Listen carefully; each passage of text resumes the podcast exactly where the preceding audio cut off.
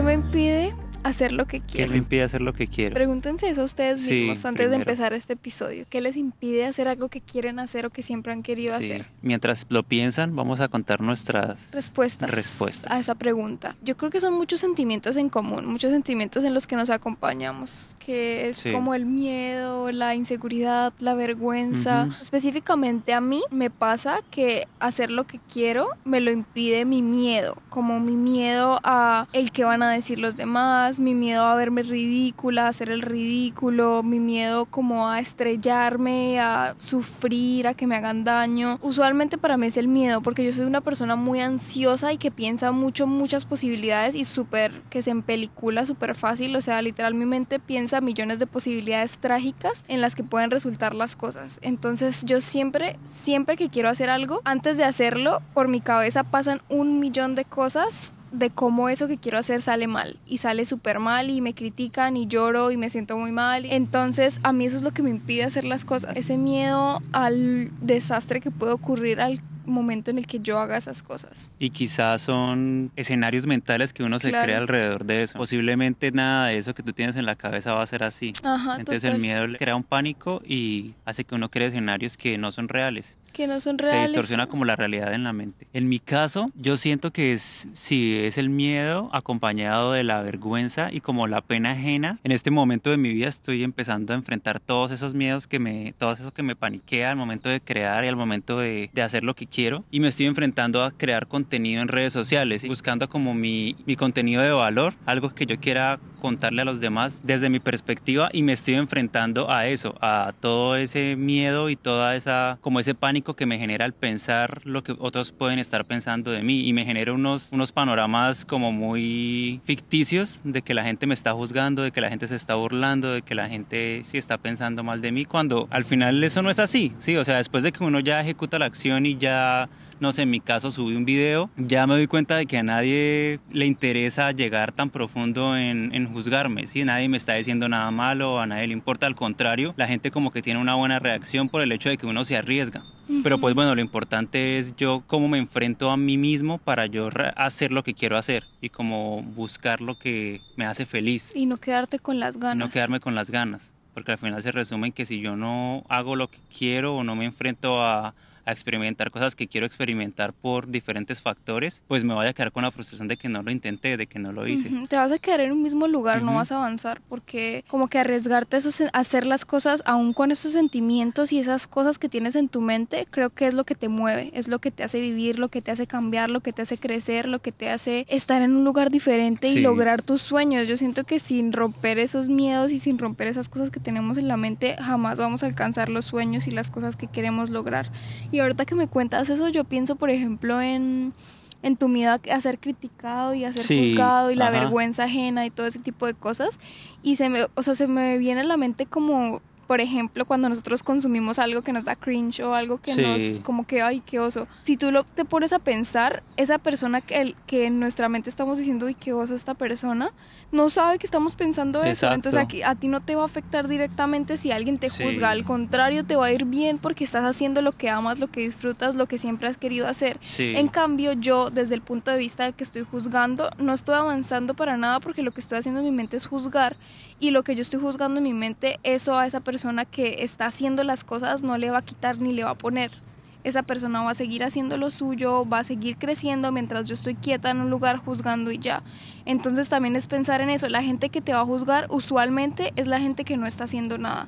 Porque la gente que está haciendo sus cosas no se está enfocando en lo que otras personas están haciendo. Porque está muy enfocada en su propio camino y en su propio proceso. Y me pasa porque nosotros tenemos que aceptar como pareja que somos, hemos sido muy criticones a lo largo de Sí. nuestra relación. O sea, hemos sido muy de hab- hablar de ciertas cosas y como, ay, mira este video, qué oso. Y ya lo mejoramos mucho porque Sí. ya empezamos a ser conscientes de eso. Como que uno cuando es adolescente y está creciendo, uno cree que criticar hace parte de la vida y que es Sí. lo más normal del mundo. Pero cuando uno se da cuenta de que no está bien, Sí. uno empieza a trabajar en eso. Lo que pasa es que cuando uno juzga algo, a alguien o, o sí, cualquier situación externa y siente uno ese cringe, todo eso que uno siente como, como en rechazo a lo que otro está haciendo, es generalmente un reflejo que yo, de algo que yo tengo dentro guardado, sí, una frustración mía. Nos dimos cuenta de que las veces que estábamos juzgando y criticando era porque estábamos reflejando eso que, quería, que estaba haciendo esa persona que nosotros no estábamos haciendo o eso que tenía esa persona que nosotros queríamos tener. Y entonces cuando lo que me impide a mí hacer las cosas es el pensamiento del otro, lo que puede pensar el otro de mí, lo que va a juzgar el otro de mí,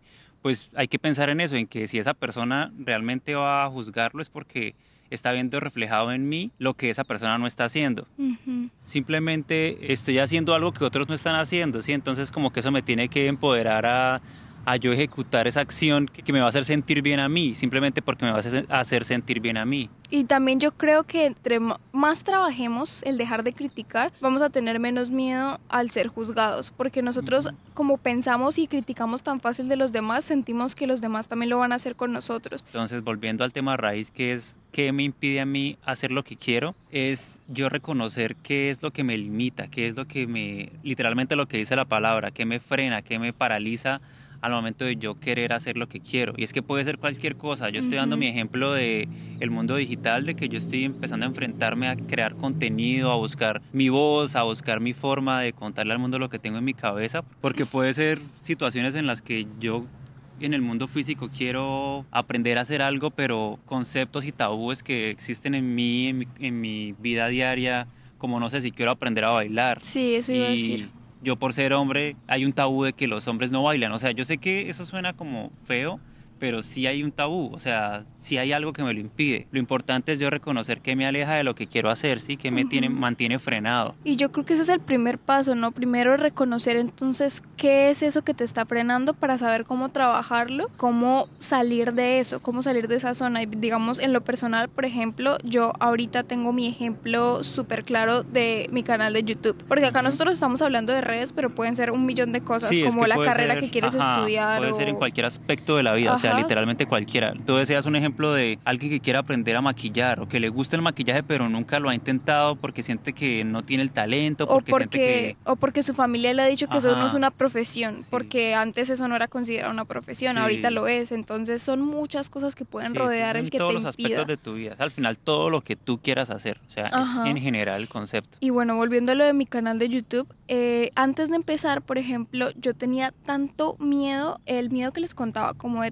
todas las posibilidades en las que mi cabeza generaba de cómo iba a salir mal el que yo hiciera videos y también la vergüenza, como la vergüenza de que van a decir, ay, esta niña youtuber, ay, ahora se cree youtuber, ay, hace videos, ay, qué oso, y que me juzgaran en la universidad, porque yo lo empecé en la universidad. Literalmente tú sentiste, o sea, obviamente no directamente te decían a ti las cosas, pero tú sí escuchabas comentarios. Sí, a mí directamente me lo decían, o sea... Tú sentías eso muy directo, no era como algo que estuviera en tu cabeza. Ajá. O sea, tú te enfrentaste literalmente a... A la gente. A la gente. Porque a mi, mi universidad estudiábamos cine, entonces la gente solo tenía el concepto de que, ay, vamos a hacer cine independiente, artistas, cine, em, sí, cine. Sí, películas, cortometrajes, Y entonces yo de la nada decidí sacar un canal de YouTube, obviamente la gente se iba a burlar de mí y yo tenía un miedo inmenso. Ustedes no se imaginan yo cuánto tiempo pensé en hacer videos para YouTube. Literal desde el colegio, desde mis 13 años, yo llevaba pensando en eso. Duré como unos 6 años sin mentirles, pensándolo, pensándolo y con el miedo en la cabeza y con la pena y con la vergüenza. Que cuando empecé dije, ay, ¿por qué no empecé hace 6 años? O sea, me arrepentí fue de no haber empezado antes, pero igual también son otros factores, ¿no? Siento que fue el momento perfecto en el que empecé, pero lograr romper con ese miedo y con esa vergüenza fue lo más satisfactorio del mundo, porque esos pensamientos trágicos en mi cabeza cero pasaron al contrario, me sorprendí con el resultado que me costó años, que me costó esfuerzo y que me costó tiempo, porque yo sé que no fue fácil empezar por esos mismos miedos y esas mismas cosas, pero romper con eso es como, o sea, literalmente como si tuvieras una cadena alrededor de tu cuerpo y de un momento a otro haces un truco de magia y la rompes. Es eso, es sentir esa libertad y sentir, ay, es que no me importa, ya lo estoy haciendo, ya no me importa. Duré todo mi primer año de YouTube recibiendo críticas de gente de mi universidad de que, ay, qué oso ese video, le quedó re mal editado y usted estudiando cine, no sé qué. Y ahora literalmente pienso en esos comentarios y es gente que me escribe es gente que me dice como, ay, qué chévere que estés haciendo videos. Entonces, las vueltas que da la vida, ¿no? Entonces, siempre que sientas esa vergüenza, piensa en eso. Esas personas que te van a criticar son las que te van a admirar tiempo después, son las que te van a decir qué chévere que estés haciendo eso. Y es que también es aprender a vivir con esos limitantes. Entonces, ¿me explico? Sí. Que no es si yo tengo miedo, aprender a eliminar el miedo, sino cómo yo utilizo el miedo como herramienta para igual hacer las cosas, ¿sí? Entonces, si tengo miedo, lo que tú dijiste, si tengo miedo de crear un canal de YouTube, de grabar un podcast, de si, me, si siento miedo, cómo incluso con el miedo mismo yo ejecuto la acción para arriesgarme. Porque uy, es que puedo dar ese ejemplo de mí. Yo hice un video hace unos días pensando en todo este proceso que llevo en mi cabeza y dije, uy, tengo mucho miedo, tengo mucho pánico, tengo mucha pena, pero igual lo hice sintiendo todo eso de la mano de eso y lo subí y ya. Y luego ya de subirlo es como, ay, no era para tanto, o sea, de eso se trata, ¿no? No es como yo no, yo no tener miedo, yo no tener pena para poder hacer las cosas, sino cómo le doy la mano al miedo, le doy la mano a la pena y me enfrento y hago las cosas. Y no tienen que ser perfectas, lo importante es hacerlas, ¿sí? Porque también uno siente eso. Siento que los limitantes están solo dentro de nosotros y tenemos que aprender a vivir con esos limitantes, a volverlos, a convertirlos en algo que nos cree esa chispa para hacer las cosas.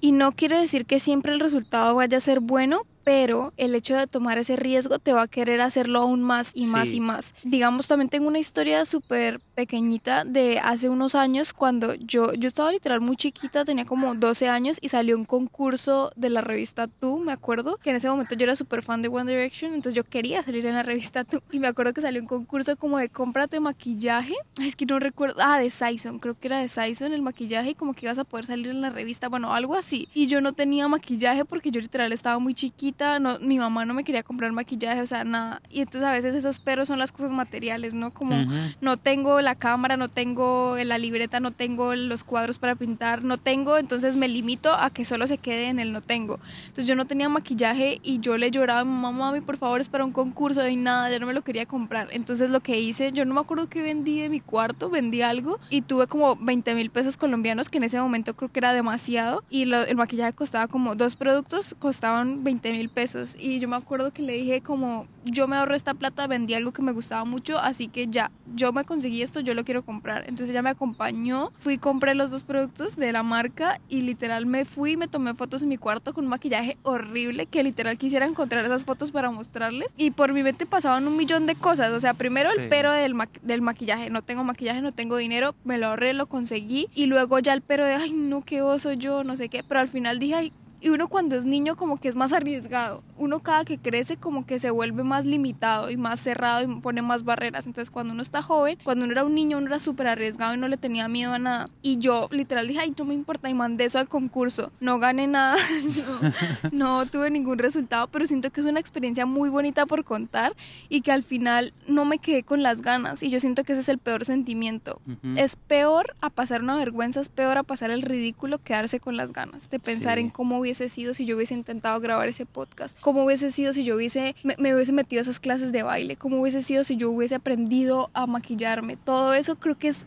más satisfactorio porque aprendes algo que nunca se te va a olvidar. No sabes a quién puedes conocer en ese lugar, no sabes qué experiencia de vida vas Sí. a tener. Entonces creo que te enriquece más el estrellarte y hacer el ridículo a quedarte con las ganas. Sí, y que es como olvidarse del resultado, ¿no? Porque el Uy, resultado sí. al final es lo que todo el mundo ve.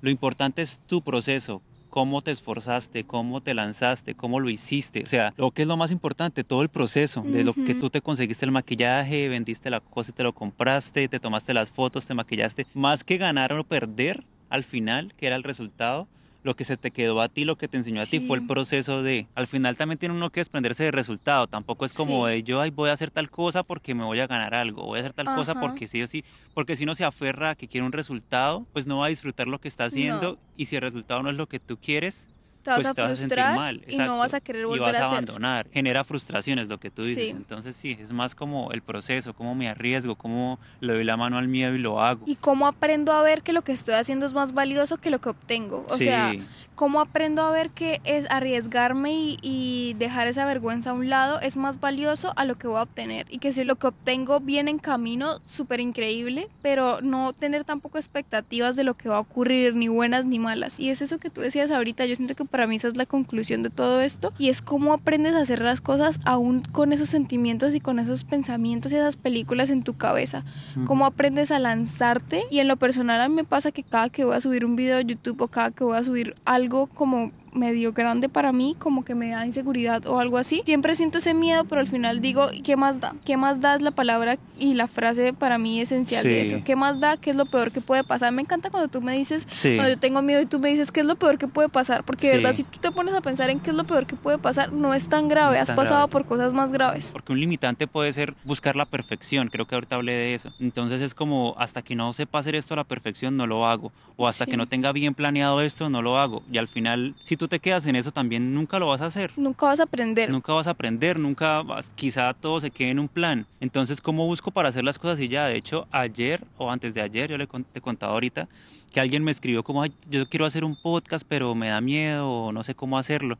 Y nosotros empezamos a hacer este podcast de la nada, grabándonos con el celular Con miedo. con miedo y todo, pero las herramientas que nos creamos estaban al alcance de la mano. Nosotros ni siquiera hemos estudiado cómo hacer un podcast, cómo escribir un podcast. Simplemente nos comenzamos a grabar y a hablar entre Buscamos un nosotros tutorial en YouTube de cómo subirlo a Spotify. de cómo subirlo a Spotify y ya. Sí. Y al final esa fue la acción que nosotros hicimos, las acciones pequeñas, dos pasos pequeños que, que empezamos a dar y aquí estamos. Quizá no es perfecto, quizá no tenemos los mejores equipos, quizá nunca hemos estudiado cómo estructurar bien un podcast, cómo hacerlo más rentable, porque simplemente pensamos que la magia de esto para nosotros es Cómo nos, sentarnos, cómo nos divertimos Ajá, haciéndolo. Cómo nos divertimos haciéndolo, cómo nos sentamos a conversar y les contamos cosas a ustedes que salen de nuestra cabeza. Y ya, esa es la pequeña magia, el pequeño paso. Y lo terminamos haciendo. Mm, Enfocarte en disfrutar del proceso creo que es lo más bonito. Lanzarte aún con esos malos sentimientos y con esos malos pensamientos y al mismo tiempo disfrutar de ese proceso porque te va a enriquecer demasiado. Y yo pienso, por ejemplo, de nuestro primer episodio a este, siento que ya hemos mejorado un montón. Sí, claro. Y es que para mí esa frase de la práctica hacia el maestro, siento que eso es con todo. Si tú Sí. sientes que no sabes editar videos, pero quieres hacer videos, ¿cómo vas a aprender si no lo intentas? No vas a aprender por un, por un acto de magia de que, ay, sí, se me metió el, Sí, el conocimiento en la cabeza. No, lo vas a aprender si lo practicas y así sucesivamente y así con todo. y Entonces, es que es como con todo en la vida es así, ¿no? Si tú quieres aprender a tomar fotos, no es que tengas que hacer una carrera de fotografía o de artes audiovisuales para saber tomar fotos. La práctica hacia el maestro. Y yo tú. creo que es como, Entonces- como imaginárnoslo como un bebé cuando aprende a caminar.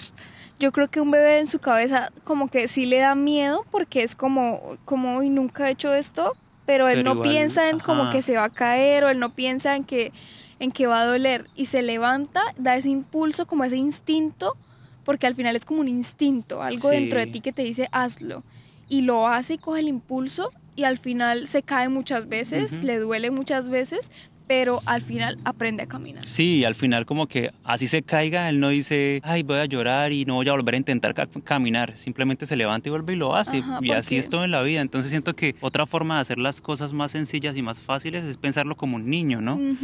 Como lo que tú decías hace un rato en tu historia. ¿Cómo lo harías tú de niño? Sí, ¿cómo Sí. se arriesgaría tu versión de 7, 8 años a Ujú. hacer las cosas sin pensarlo y solo disfrutando de lo que está haciendo? Que el miedo sea un impulso para hacerlo, que la vergüenza sea un impulso para hacerlo, Ujú. porque a mí, por ejemplo, la vergüenza era, ay, me van a criticar, bueno, pues les voy a demostrar que lo que yo soy capaz de hacer es increíble. Entonces, agárrate más bien de eso y tómalo como un tobogán que te lance a hacer las cosas aún mejor de las que la puedes del- de, lo que lo puedes hacer. Siento yo que es también eso, no tomar las cosas como un impulso y como una ventaja, y yo creo que por eso tienen que existir esos limitantes, porque hacen que todo sea más bonito, del proceso algo más mágico, pero lo hace más divertido, ¿no? Sí, Lo hace más retador. Y que nuestros miedos no nos paralicen, sino que nos acompañen en el camino. Ujú. Que sean nuestros mejores amigos, nuestros mejores aliados. Y ya. Ay, me duele la garganta, hablemos, hablamos mucho hoy, pero me gustó esta inspirados. conversación con ustedes. Siento que estuvo muy bonita y, y de verdad esperamos ver, esperamos ver sus mensajes y Sí, que nos compartan y que sus nos- ajá. podcasts, que nos compartan sus fotos, sus videos, Lo que sus, sus primeras clases de karate, todo lo, Lo que, que quieran sea. hacer, que nos contaran cómo nos arriesgamos y lo hicimos y lo intentamos y, y este es nuestro primer paso. Entonces piénsenlo siempre como pasos pequeños, ajá, y dando desde, pasos pequeños. desde ya nos sentimos orgullosos de ustedes y de nosotros. Y siempre también eso, ¿no? Celebrarnos los pequeños pasos. Y bueno, ya porque si no me empiezo Sí. con otro tema. Entonces nos, nos vemos gustó la mucho próxima. caminar aquí con ustedes. Muchas gracias por escucharnos otra vez y, Y- nos abrazamos. Nos abrazamos aquí todos, un abrazo grupal y ya, nos vemos para caminar la próxima Sí, semana. Chao. Chao.